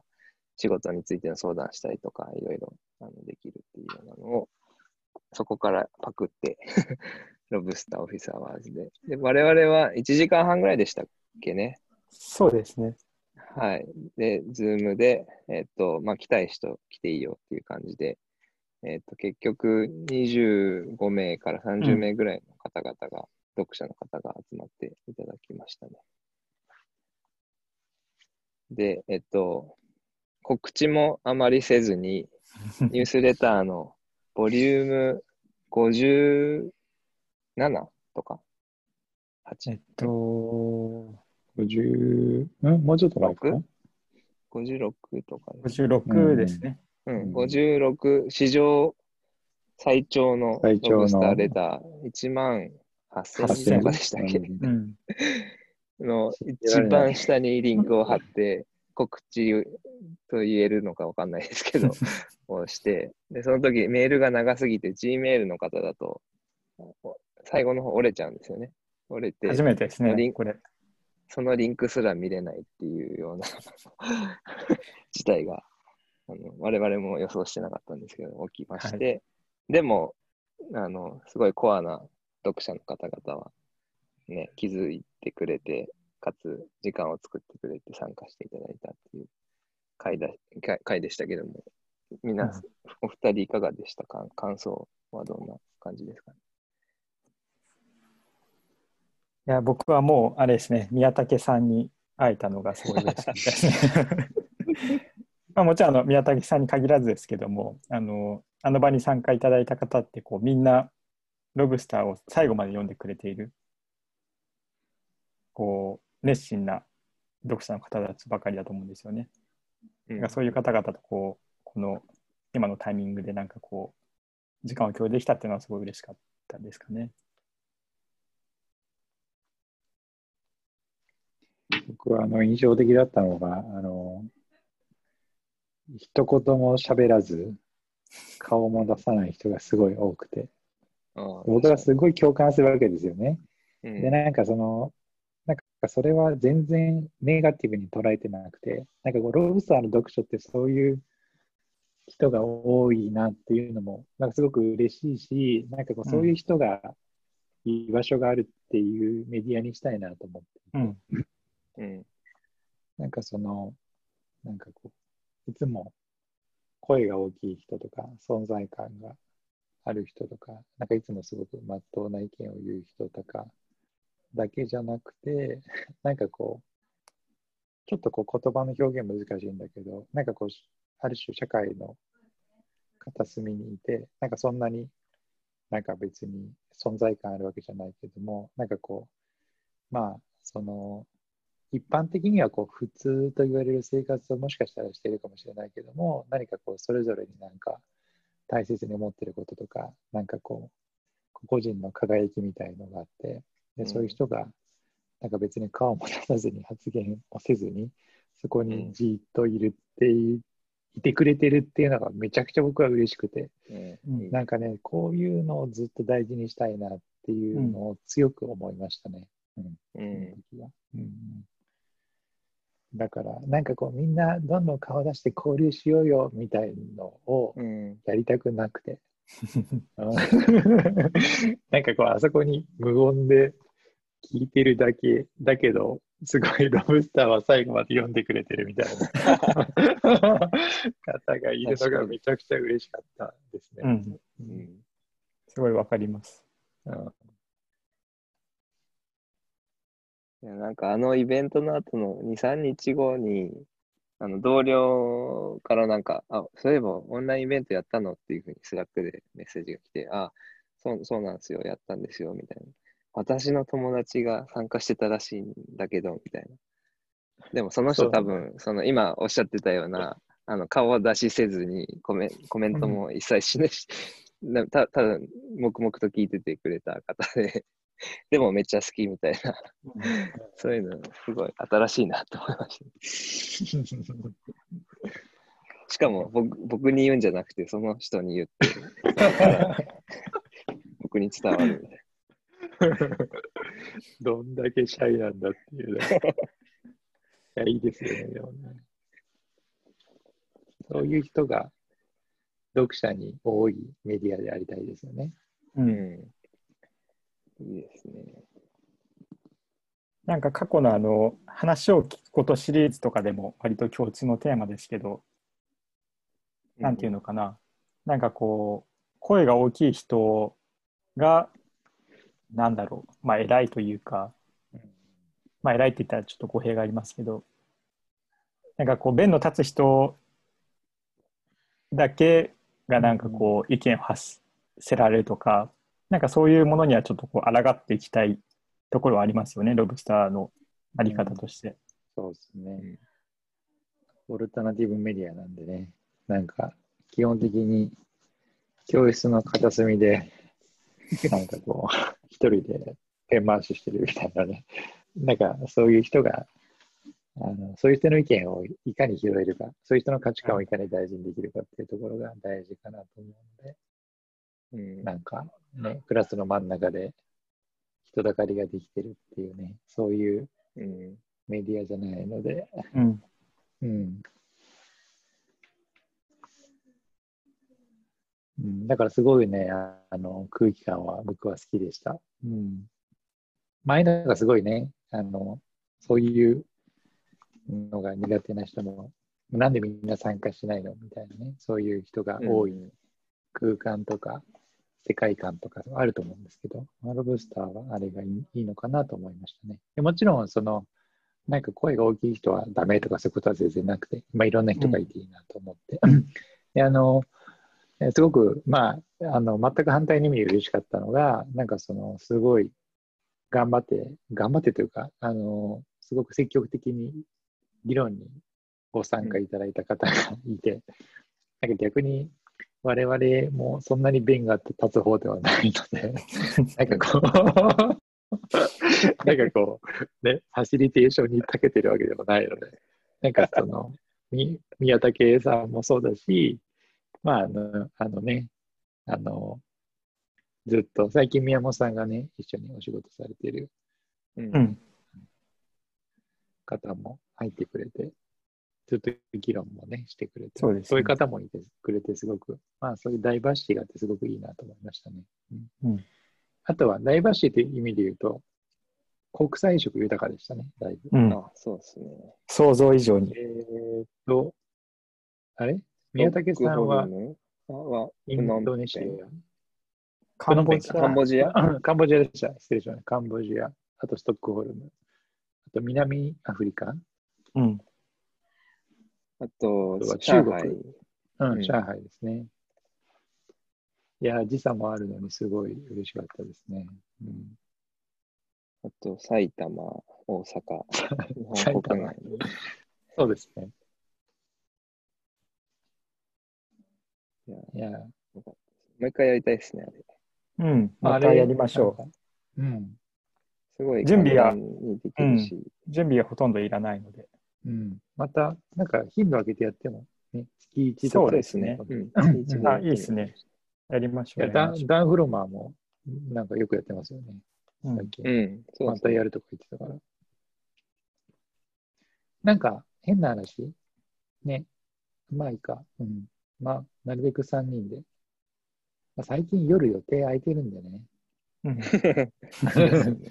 会食とかないので。ううんん。まあ、そのご家族の都合だけつけばできるかなと思うんで、うん。やりましょまたやりましょう。う。うん。っていうか、5月またやってもいいですね。そうですねゴールデンウィー。ク明けにね。うん。月1ぐらいでやってもいいかもしれないですね。また、また分かりにくいように告知します。多分あれよりは分かりにくくならないと思いますけど。そうですね。うんそうそうなんか個人的にはオフィスアワーってものになんか個人的な憧れがあってですね、うん海外の大学ってよくあるじゃないですか。うん。教授がなんかお昼の1時間だけ、うんなんかこういつでも来ていいよみたいな。でもなんか日本の大学ってないんですよね。まあ少なくとも僕が行ってた大学はなくてですね。なんかオフィスアワーってもののはいいなとなんか前から思ってました。来たい時に来ていいよっていうなんかうんラフな感じがいいなと思って。いや、いいですよね。うん。じゃあやりましょはい。次は、最近の気になったニュースがもしあれば、まあずっと結構コロナ系が続いちゃってますけどね。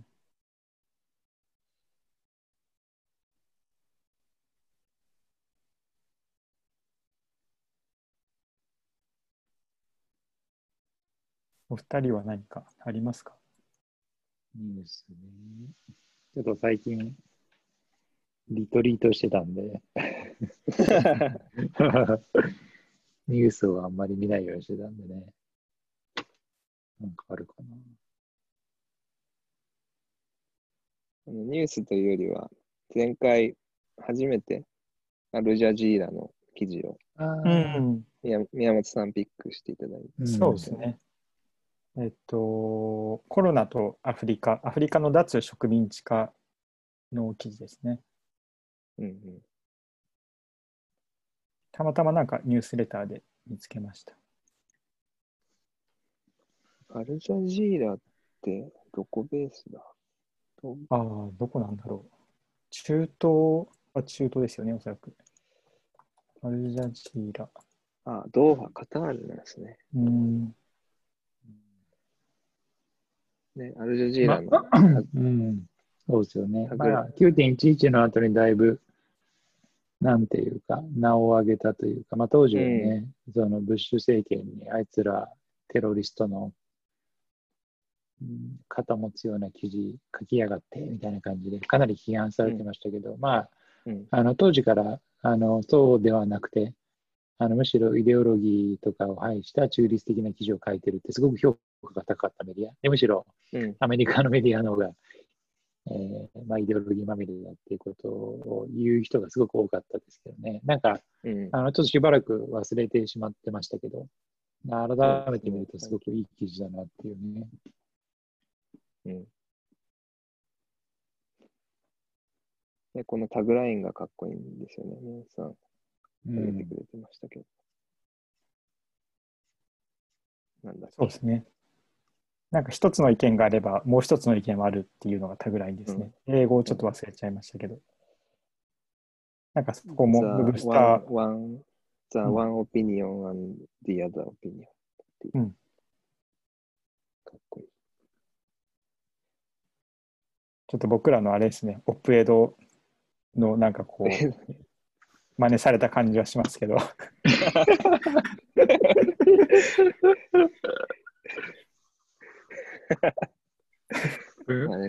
冗談です。はい。なんかそれつながりで言うと、個人的にはですね、最近、えっと、ボリュームいくつかな ?56 の最後で取り上げた、えっと、ムスリム女性とこのコロナのマスクカルチャーの話はいはいはい。がなんか個人的にはたまたまあの、ザ・カンバーセーションで見つけたんですけど、うん。なんか全然このムスリムカルチャーとコロナをなんか紐付けて考えたことってなかったなとか、このマスクのブームがこう、なんだろうな、まあ今までこう、ムスリムコミュニティにあったような、こう、まあ、偏見とか差別とか、うん。なんかそういうものをなんかこう緩和する動きになったみたいなのは、なんか全然日常生活で考えたことがなかった視点だったので、これはなんかピックできてよかったなと思ってますね。うん。アジアとか欧米だけじゃない視点をちょっと取り入れられたかなと思って。そうですね。うんうん。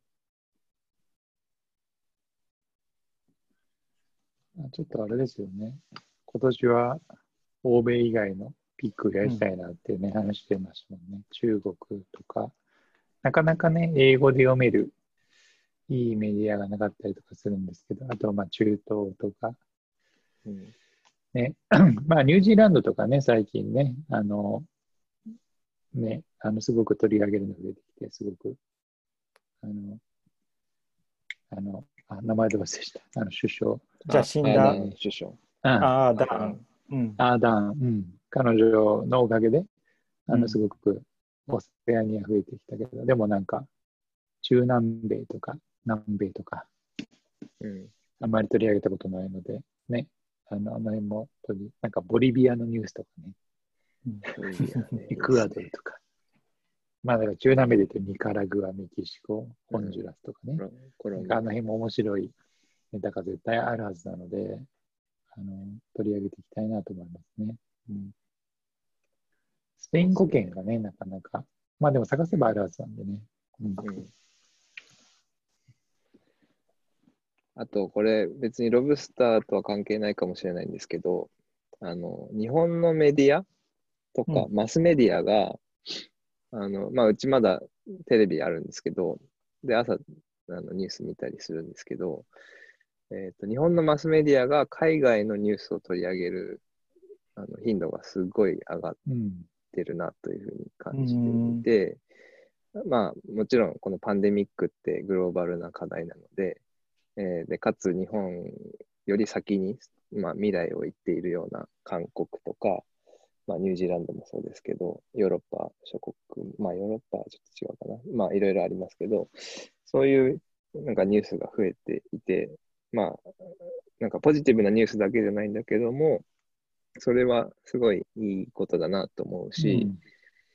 あの、ロブスターが、あの、宮本さんだったっけな、がピックした女性リーダーがいる国は、あの、COVID-19 の危機を、あの、よりよく乗り越えているみたいな記事も、その週に日本のテレビがその記事について言及してたので、かつなんかうんワイドショーみたいな朝のニュースなので、まあ、いい、うん、いいいいことでもあるんだなっていうふうに思いましたね。そうですねロ。ブスターリーダーの方がディレクターなんですかね。いや、なんかね、僕、それ、うすうす最近感じていて、なんか、ロブスター読んで、ロブスターで配信したものが、その週とか、数日後になんかうん新聞の記事になってたりするんで、うんこれパパクられたな。意識過剰ですね。はい、冗いや、で談です。も僕、あの、この前、あの、7万ドル、え自分の給料を、あうんあ、それも出てましたね。出てた、出てた。うん。あれなんか NHK かなんかに出てて、ありました、あありました。あんなマニアックな記事をなんで NHK が見つけたんだろうみたいな。あれはもしかしたらみたいな。もしかしたら。でもなんかすごい差を見せつけられたのが、うんちゃんと取材行ってたんですよ。そうですね。現地にそうですね。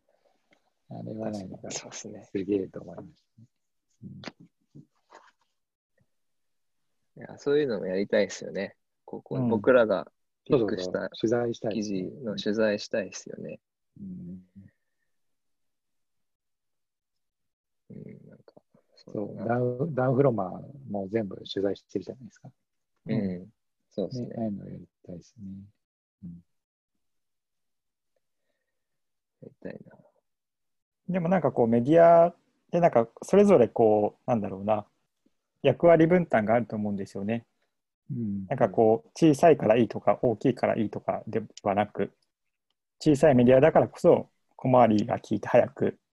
感度高くできるってこともあると思いますしうんうん。大手メディアだからこそなんかこう体力があって実際に取材ができるみたいなところもあると思うのでなんかこの後にするサイトラジオの話につながるかもしれないっていうかまあサイトラジオの伊藤聖光さんとかが同じようなことを言ってたんですけどうん。まあなんかこうロブスターの記事がこうまあわかんないですけどね本当に 本当にこう影響を与えているのかどうかわからないですけども仮になんか何かしらこう他のメディアにもこうまあ何が面白いとかこういうことが起きてるみたいな文脈でなんかこう影響を与えてるっていうのはすごくなんかいいことだなと思いますね。うんうん。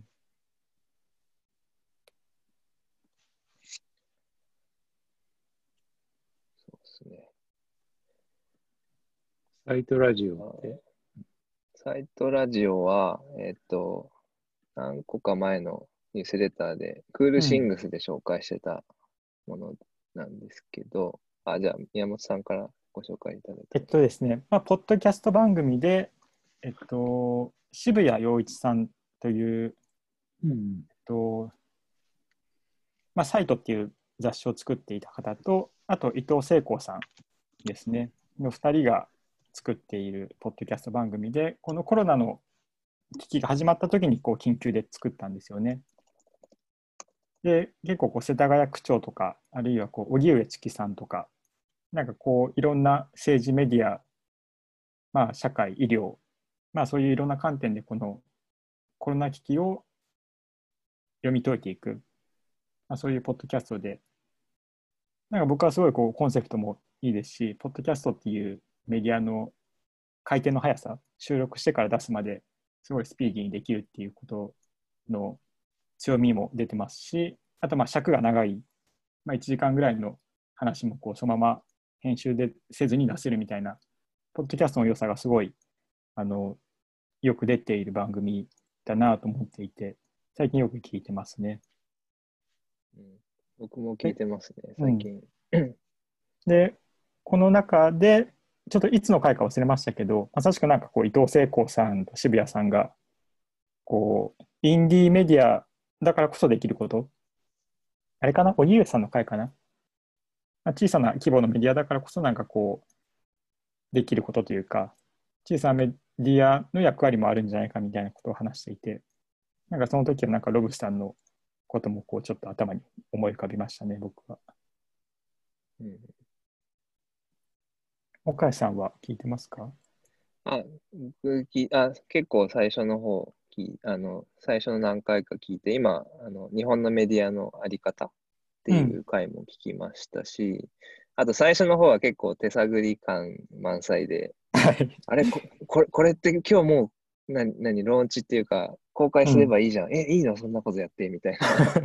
結構そうそういうなんか、スタートアップというか、こんなベテランでね、あの、すごい影響力ある方々が、すごい試行錯誤やってるのが、すごい、微笑ましい感じはしましたし、最近だと、えっと、ボリューム、ナンバー 11? ココロナ危機下での自由の制限をどう考えるかってう。いうん回がめちゃくちゃ面白くて、うん。えっと、憲法学者の木村壮太さんっていう方うんがゲストで、あのよ呼ばれていて、その今みんな自由を求めてるっていうけど、その自由って何なのかっていう話と、あと自由にもいろいろ種類があってで、僕らが今一番制限されてるのって行動の自由。で、うん行動の自由っていうのは、その近代化する上で一番我々があの勝ち取ってきた自由であって、あのだからこそ、あのすごく、なんていうかな、あの、うん、すごいストレスをかあの、こそれが制限されることによってストレスを抱えるし、なんかメルケル首相もその自由っていうのがすごく重要なものであるからこそ、あのロックダウンをするっていうのはすごい心苦しいっていうふうに言ってたらしいんですね。うん。で、なんかそういう話とか、なんか憲法の視点からの自由をどうとと捉えるのかっていうのがすごい面白かったですね。それもちょっと次のアウトルックにも絡めて書ければなっていうふうに思ってます。うん。いいですね。まあ、めちゃめちゃ内容はこう、まあ、リベラルな内容ではあるんですけど、なので、こう、まあ、万人向けのメディアではないと思うんですけど、まあ、そういうとこ含めていいなと僕は思ってますね。うん尖った感じが。小さいからこそ、こういう尖ったオピニオンも出せるのかなと思いますね。ううんん。まあ、伊藤聖子さんも好きですけど、僕、ロッキングオンの、うんうんあの、し渋谷陽一さんってロッキングオン社の代表そうか、そうか。じゃないですか。はい。で、ロッキングオンかなり僕読んでたので、中学生とか高校の時、うんそ。れもなんかすごい、あの味わい深いというか、うんそんな感じです。伊藤聖子さんは僕、なんかこう、本当にいろんなことやられてるので、すべての活動はフォローできてないんですけど、最近面白いなって思うのが、すごい最近あれなんですよね。えっと、国境なき医師団の取材をすごいされてるんですよね。ああ、そうなんだ。えーうん、で、本当に現地に行って、あの、ルポルタージュを書いたりしてるんですけども、えーなんかこの伊藤聖子さんの、なんだろうな、まあ本当にこう、オルタナティブというか、誰もやったことないようなことを次々とやっていくような感じは、なんか僕はすごい、結構前から好きですね。うん。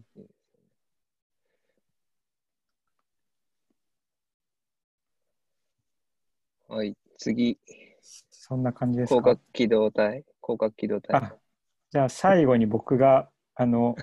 くだくだらない話を最後にして。最近このコンテンツで、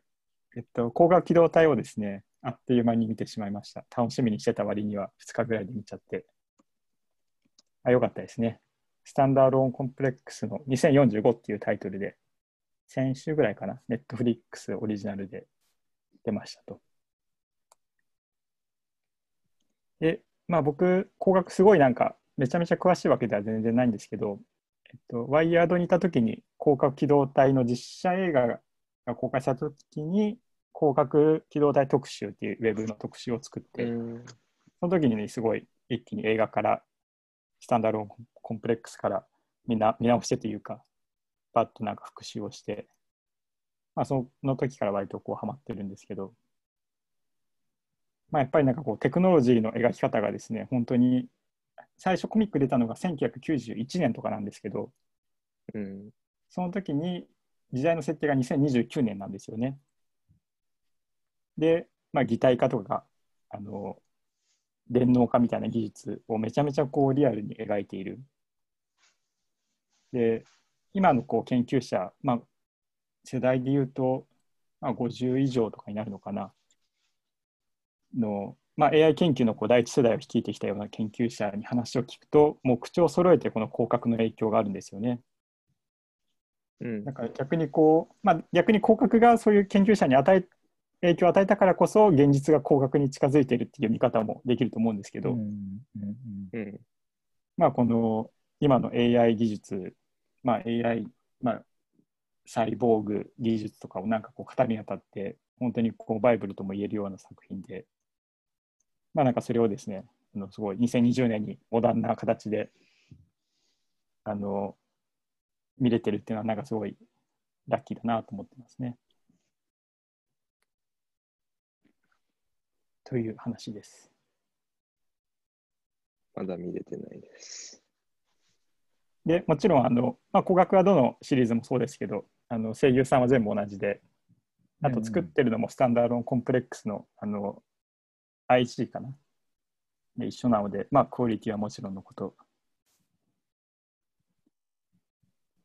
まあ、めちゃめちゃ面白かったですね。若干なんか今回誰もなんかあんまりツイッターとかで見てあんまり誰も言及しなかったんですけど結構なんか個人的には割となんかジェンダーの描き方がちょっと今の時代に大丈夫なのかなみたいな感じがあったので、なんか岡橋さんとかが見たら、なんかその感想を聞きたいですね。僕、あの、そうですね、あの、えっ、と、やってた、先週終わったんですけど、大学院の授業でうん。SF を見て、その未来を描く術をなん、まあ、学ぶというか、SF を見ましょうみたいな、あのスライドを作って、うんで、ちょうど広角機動隊が Netflix で公開されるってなってたので、あのその画像を探してたんですよね。うんこのにえなんですけど、結構、なんていうか、あの、えっと、キービジュアル1枚とっても、なんかこれ、うんなんか今の時代とずれてる感じがするな。いや、そうそう。いや、本当そうなんですよ。たんですよ。で、まだ内容見てないので、ちょっとう、ん。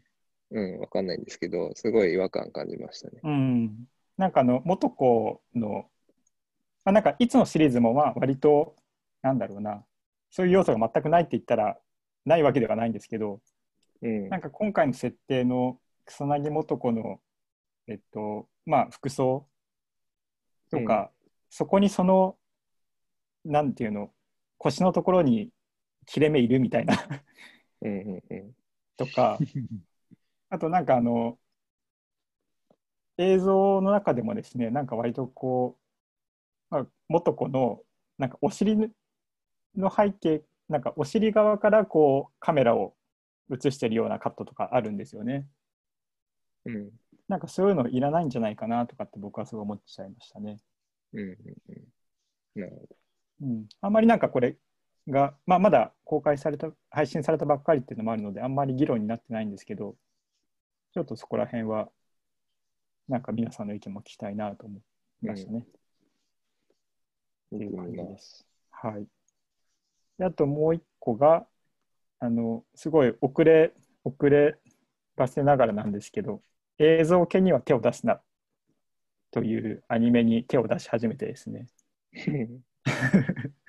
これはもうめちゃめちゃ面白くて最高です。おすすめです。えーえ、これど、ど、どこで見れるんですか？えっと、今、Amazon で見れますね。シリーズレンタルで2500円くらいなので、僕も Amazon で売ってます。えーこれはえっと原作、原作の漫画？うん、でしたっけ、そうですね。あれ、どっから入るのがいいですか？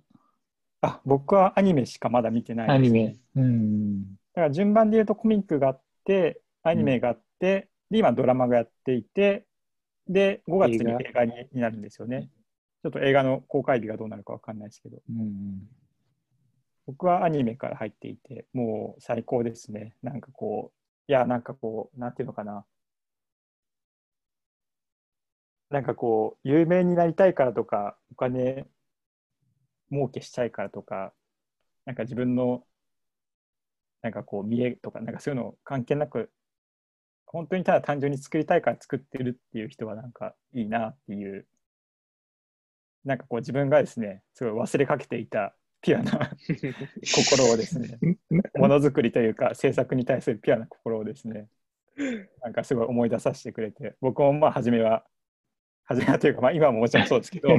もちろんなんかこう、まあ、元、初めはですよ、なんかこう、まあ、本読むのが好きで、自分のこう文章を書くのが好きで、文章を書くのを仕事にしたいなって思いながらですね、こういう道に進んで、なんかそのピュアな心をですね、思い出させてくれた作品ですね。うん。うんえー、面白そう。うんこれもまあ短いので、すぐ見れると思います。うん多分なんかお子さんと一緒にも見れるんじゃないかな。あ、本当ですか。うんえー見てみるはいはい、という話でした。はい。佐々木さん何かコンテンツ系はあります？リトリートしてたから。ね、そうなんですよね。うんリトリート体験の話とか、ちょっとお聞きたいリ。トリリトリート体験。うーんと、まあなんか本当にニュース、まあなんかこのニュースを取るということ自体疲れてたなっていうところがあったので、まあ、急に思い、まあたまにやるんですけどね、思い立って。えっ、と、やるときはだと48時間。えっ、と、理想的にはもうスマホに触れないっていうのが理想的なんですけど、まあさすがに、えーっと、いろいろ無理があるので、まあ今回やったのはもう Twitter と Facebook、あとは Instagram、SNS に触れなくて、まあプライベートなメッセージ、LINE とかメッセンジャーとかはありみたいな感じにしたんですけど、えーっと、で、それで 48時間やると、まあ、こう普段ね、SNS されない方はあんまりこの感覚わからないかもしれないですけど、まあ、結構なんていうか、アディクトしちゃうんですよね、やっぱりね。で、投稿したらなんかリアクションがあって、でそれなんかちょっと、この人からコメントもらったから返信しないとなとか、なんかこう通知が来てとか、で、なんかこう知らず知らずのうちに時間取られちゃったりとかあるんですけど、あの、今回はそれが全く、まあ今回はっていうかね、リトリートするとそれがなくなるので、なんかものすごい時間ができるんですよね。あれもやって、これもやって、これも済まして、あれ？まだお昼過ぎみたいな。なんか、そういう感じなので、あのすごく良かったし、まあ僕は今回で割と味を占めたので、一日の中でリトリートタイムとかも設けるようにしていて、それをすると、その時間すごく仕事がはかどったりとかして、まあ、逆にゆっくりできる時間がすごくできたりとかするので、まあ、すごく良かったですし、なんか、もうちょっとペースを増やしてやろうかなと思いました。月に1回ぐらいはできたらなと思いました。うんで、なんかそんな中、う んなんかこう、さっきの話に戻るんですけど、なんかその、僕、最近ちょっとスランプにハマってるのが、あの、本をたくさん買うんですよ。あの、うんこのコロナの影響で時間ができたので、本を買いまくってるんですけど、なんかなんとですね、10冊連続外れを引くっていうね、ことをやっちゃったんですよ。なんかこれ、あれ全然思ってたのと違うとか、要はその本屋さんに行って、ちなみにできないので、まあ、レビュー読んだりとか、あの、ディスクリプションを読んだりとかして、それで買うんですけど、あの、あれなんか全然期待してたのと違うなとかいうのがあって、でそういうのもあって、さっき言った通り、こう、む昔見た本を読み直すっていうことをうんやり始めていて、で、プラス、最近やってるのが、小説を、なかなかあんまくやらないんですけど、えっと、原書で読むっていうことをやり始めて。うん。でそのきっかけが、えっと、ジュンパラヒリっていう作家って知ってますジュンパラヒリってです。ね、あの、まあ、フランク・オコナー賞とか、えーあとは、ピュリッツァーも取ってるのかな、あの、停電の夜にっていう小説があって、あの、原書は違うタイトルなんですけど、あの、デビュー作で、デビュー作でピュリッツァー賞を取ったのかな？で、あの、インド系の移民の、イギリス人。えっとうんうん。で、えっ、と、もう50数、まあデビュー作ですごく華々しいデビューを飾ったっていう人がいて、で、えっ、と、彼女は、まあ、そのインドで生まれ、生まれはイギリスなのかな。ただ、まあ、ご両親はね、インド人なので、うんベンガル語の環境で育って、で、育ちはアメリカで、英語っていうのを身につけて、で、彼女最近面白いのが、イタリア語で小説書いてるんですよ。へえ。で、まあ、あの、ある種、まあ、だから、ベンガル語、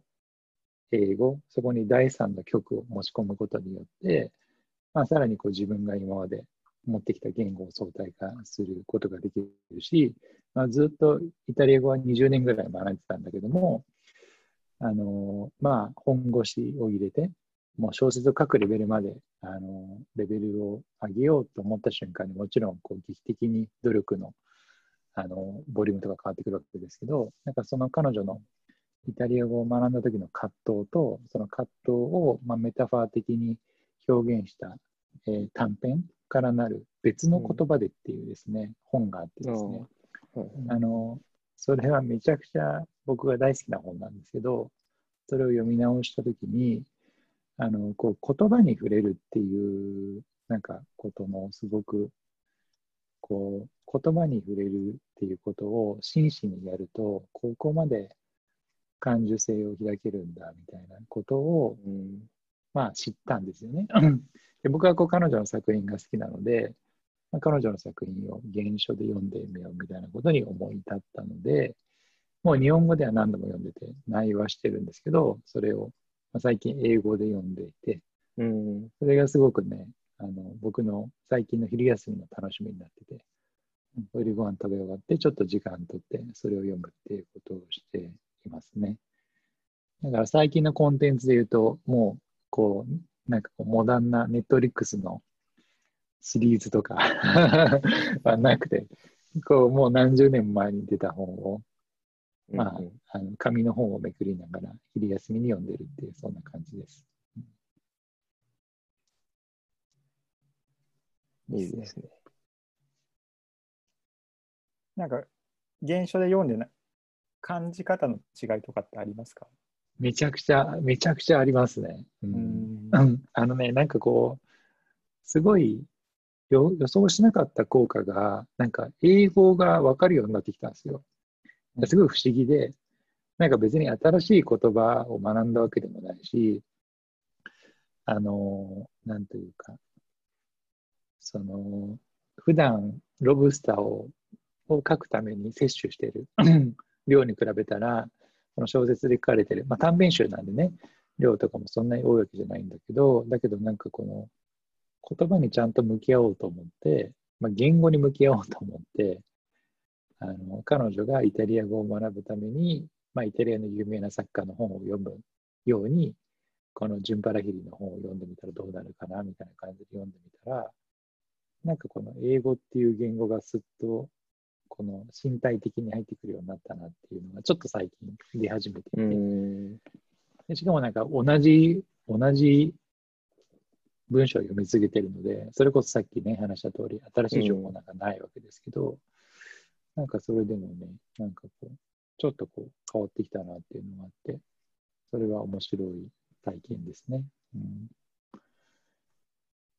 なるほどね。面白いですね。めちゃくちゃ。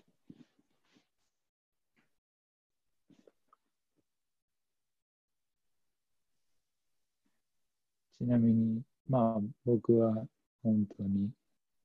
一周回って、なんか本当にいろんな小説家とか読み読んでたんですけど、もうなんか、ジュンパラヒリだけ読んでればいいやっていうぐらい あの、やっぱりいいな、みたいなね、感じがあります、まあ、僕はすごい、なんというか、すごい、いろんなところに転校しながら育ったみたいなところもあって、なんかもしかしたら岡橋さんもそういうのすごいシンパシー感じで、うん。あの、順パラに感じるところあるかもしれない。なんかこうね、うんなんかこう移民みたいなところで、うんうん。あの、なんというか自分のなんか居場所が常に固定的にあって、何十年も同じところに育つっていうところではなくて、なんかこう常にちょっとそこに、あの不安を抱えながら、でもなんか新しい世界にアジャストしていくみたいなところうん。が、まあ、彼女の作品の全てに通底しているテーマになっていて、うんうんそれだからすごい僕もシンパシー感じながら読めるんですよね。うんうんいいですね。はいなんかこう、深く、深く読むみたいなことっていいですね。うんまあ、読むだけじゃなくて、うんなんか音楽でも映画でも、まあ、何でもそうだと思うんですけど、一、回見ただけじゃ気がつかなかったけど、2回、3回見てると気づいたシーンとかってあるじゃないですか、うんうんうん映画で言うと。そういうのはもちろんね、本でもありそうですよね。うんいやー、そう思います。うんうん。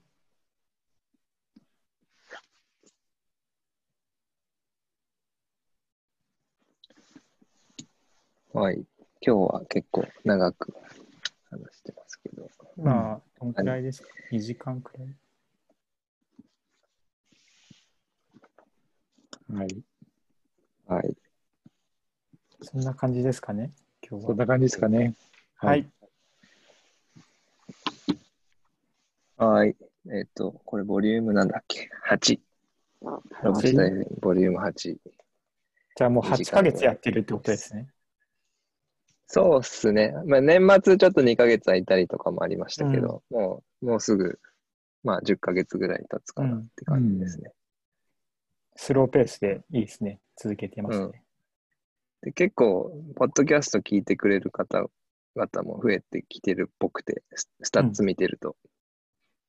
毎回最近だと、うんうん結構な回数聞かれるようになってきました。嬉しいですね。素晴らしい。うん。はい。ということで、今回はこんな感じではいこん。な感じで。はい。大丈夫ですかね。またあの、あれだ、お日さんはやる日程を後で決めましょう。うんうですね決めましょう。